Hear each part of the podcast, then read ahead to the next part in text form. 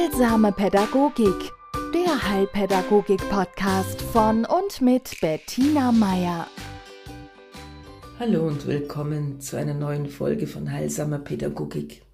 Ich möchte Ihnen heute eine sehr persönliche Geschichte erzählen, die auf den ersten Blick jetzt wenig mit Kindererziehung zu tun hat, aber nur auf den ersten Blick. So ist es nun mal oft und gerade in der Heilpädagogik. Ich hatte letzte, vorletzte Woche ein eher unerfreuliches Gespräch mit meiner Steuerberaterin, in der sie mir eröffnet hat, dass leider Gottes für das Jahr sowieso also ein ziemlicher Berg an Rückzahlungen auf mich zukommt, was unter anderem daran lag, dass äh, meine Steuererklärung in dieser Kanzlei einfach äh, ein Jahr lang niemand angesehen hat, ja, und mich auch so weder gewarnt noch äh, irgendwie vorbereitet hatte. Natürlich kommt erschwerend hinzu, dass ich dachte, ich hätte einen Steuerberater und habe deswegen auch nicht genau hingesehen. Also ich will mich da hier nicht rausnehmen aus der Verantwortung. Aber ich habe dann in meinem Bemühen um Klarheit und eine zweite Meinung meine frühere Beraterin angerufen, die ich als sehr kompetent und fähig schätze und die wir kennen uns seit Jahrzehnten. Auf alle Fälle hat die, nachdem ich ihr alles geschildert habe, spontan gesagt, meine Frau Meier hat wieder mal niemand Zeit gehabt für sie.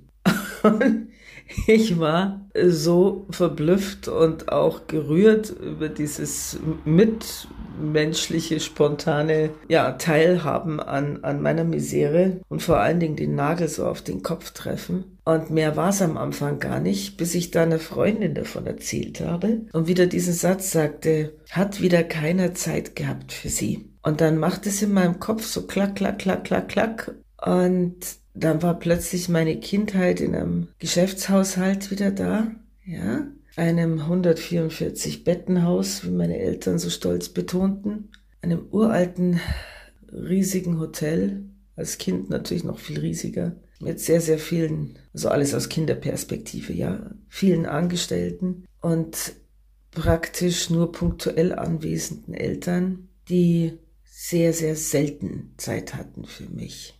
Und die, die wichtige Aufgabe des Kindererziehens und nicht nur Erziehens, sondern sich Zeit für seine Kinder nehmen an diverse, damals hat man gesagt, Kinderfrauen, ja, Kindermädchen delegiert hatten. Und da es damals, ja, also fähige Menschen in Kindererziehung waren, im Augen meiner Eltern anscheinend auch Kinderkrankenschwestern. Also auf alle Fälle hatten wir so jemand klinisch Erfahrenen aber leider Gottes nur klinisch erfahrenen. Ja, also auf alle Fälle wurde mir da schlagartig klar, dass dieses hat sich wieder niemand Zeit für sie genommen, in bestimmten Ebenen sich durch mein ganzes Leben zieht. Und dass ich leider Gottes das Gleiche mache. Ja? Also es gibt einige Bereiche, da nehme ich mir für mich keine Zeit. Aus dem Grund, dass ich es wirklich nicht gelernt habe. Ja, das können mir wahrscheinlich all diejenigen von Ihnen bestätigen, die auch in Geschäftshaushalten, in der Gastronomie, in der Landwirtschaft, in großen Unternehmen groß geworden sind, wo die Prioritäten einfach andere waren. Und ich möchte jetzt da gar nicht groß werten, sondern das Wichtige ist zu erkennen, wie Dinge zusammenhängen. Darum geht's in der psychologischen Heilpädagogik. Und ich erkenne viele Dinge über mich, ja? Also indem ich merke, was bestimmte Parameter bei mir ausgelöst haben, auch an seelischen Verarbeitungsprozessen. Und das ermöglicht mir es dann wieder, bei meinen Klienten, ob groß oder klein, A, Mitgefühl zu entwickeln und B, einen Blick dafür, ja, wo die Ursache ist oder was man mit dem Blick haben muss. Es ist nun mal so, und das hat mich wirklich auch verblüfft. Ich kann Ihnen gar nicht sagen, ich bin jetzt wirklich mein Leben lang beschäftigt, die Menschen und mich kennenzulernen, aber ich bin jedes Mal wieder verblüfft. Die Tatsache, dass meine Eltern mich nicht im Blick hatten, ja, über weite Strecken, hat dazu geführt, dass ich mich auch nicht im Blick hatte, sondern immer nur im Hinblick auf andere. Sie kennen das vielleicht in Dienstleistungs- Branchen. Der Kunde ist König, ja. Also das, äh, es zählt das, was der Gast will. äh, in vielen Ehen zählt, also gerade in den, ja, sagen wir mal, altmodischen, zählt das, was der Mann will, zählt das, was die Schwiegermutter will, was die Kinder wollen, aber es zählt nicht das, was man als Frau und Mutter will. Es in manchen Gesellschaften zählt, was die Gesellschaft will und nicht, was das Individuum will. Und all das führt dazu, dass das Kind schon sehr früh lernt, also wenn ich meinen Eltern nicht wichtig bin, dann, ja, dann bin ich nicht wichtig. Also zumindest bei den Kindern, die, sagen wir mal, mit einer sehr hm, anteilnehmenden und einer sehr sozialen Seite geboren werden, ja, und auch einer, die wenig Widerstandskraft bietet, sondern die, die ihr Heil auch im Gefallen und im, in der Anpassung finden. Es gibt Kinder, die kommen mit der mit, mit einer größeren, äh, wie soll ich sagen, so einer Vitalkraft auf die Welt, die kommen da rein, merken, was läuft und fangen's brüllen an. Ja? Also das gibt's auch. Aber ich glaube, ich war die andere Variante. Auf alle Fälle darf man sich da nicht wundern, wenn man in seinem Erwachsenenleben sehr dazu tendiert, seine Bedürfnisse nur im Zusammenhang mit denen von anderen zu sehen. Ja? oder die Bedürfnisse anderer zehnmal wichtiger zu nehmen wie die eigenen, was gar nicht mal so schwierig ist, weil man spürt die eigenen gar nicht. Ja? Also das ist auch, denke ich jetzt mal so, und ich glaube, die Empirie bestätigt es auch, ist so eine Triebfeder bei vielen Menschen in, in helfenden Berufen. Der Fokus lag von Anfang an auf dem anderen. Und das ist jetzt nichts Negatives, ja? Das äh, ist, ist das, was unsere Welt am Laufen hält. Es ist das, was, sagen wir mal, für den Einzelnen kritisch werden kann, ist, dass man sich selber wirklich nicht auf dem Schirm hat. Also die eigenen Bedürfnisse, die eigenen, wie ich schon sagte, Interessen oder auch die Wichtigkeit. Man nimmt es nicht wichtig. Man merkt zwar, oh, ich hätte jetzt schon Lust auf, aber wenn jemand anders ein Bedürfnis anmeldet, dann wird es getoppt. Also dann ist es automatisch wieder, der andere hat ja ein viel stärkeres Bedürfnis ja?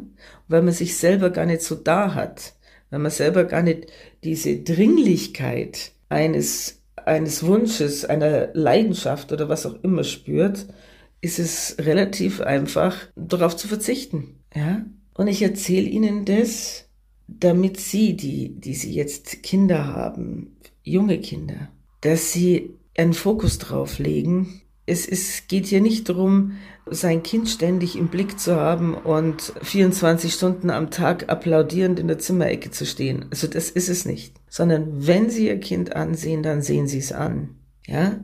Also dann sehen Sie Ihr Kind und denken nicht, in, während Sie mit Ihrem Kind ein Bilderbuch vorlesen, an das, was noch alles zu erledigen ist oder wimmeln Sie Ihr Kind nicht zum 25. Mal ab, weil Sie müssen ja nur noch schnell das irgendeine Mail checken oder sonst irgendwas, sondern wenn sie einen stressigen Beruf haben, wenn sie eben einen, einen Beruf auch haben, der von ihnen sehr viel Engagement und sehr viel Dasein für andere beinhaltet, dann machen Sie bitte für Ihr Kind genauso klar, so wichtig wie mir die anderen sind, so du bist mir mindestens, also genauso wichtig, beziehungsweise du hast einen Platz in meinem Herzen, den die anderen alle nicht haben. Ja, und es drückt sich auch in Zeit aus. Und es ist klar, sie haben ihren Beruf, der dient des Lebensunterhalterwerbs, aber es geht um die so viel gepriesene Quality-Zeit, ja, also wenn sie mit ihrem Kind zusammen sind, dann sind sie es wirklich und nicht im Geiste woanders. Und äh, das ist etwas, was mir auch durch diese Begebenheit so aufgefallen ist.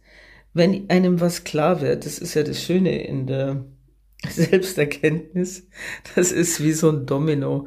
Es macht dann klack, klack, klack, klack, die ganzen Steine fallen um und man steht da und denkt sich, ups, ja? Und auch mir ist im Nachhinein dann bewusst geworden oder die Frage aufgetaucht, wie oft haben meine Kinder das Gefühl gehabt, alle anderen Kinder dieser Welt sind wichtiger als sie. Und das möchte ich Ihnen, liebe Zuhörerinnen und Zuhörer, ersparen, dass Sie sich jemals diese Frage stellen müssen. Ja, also zeigen Sie Ihrem Kind durch Aufmerksamkeit und durch wirkliches Zuhören und durch ganz klares Formulieren, dass es Ihnen wichtig ist und dass sie sich Zeit nehmen.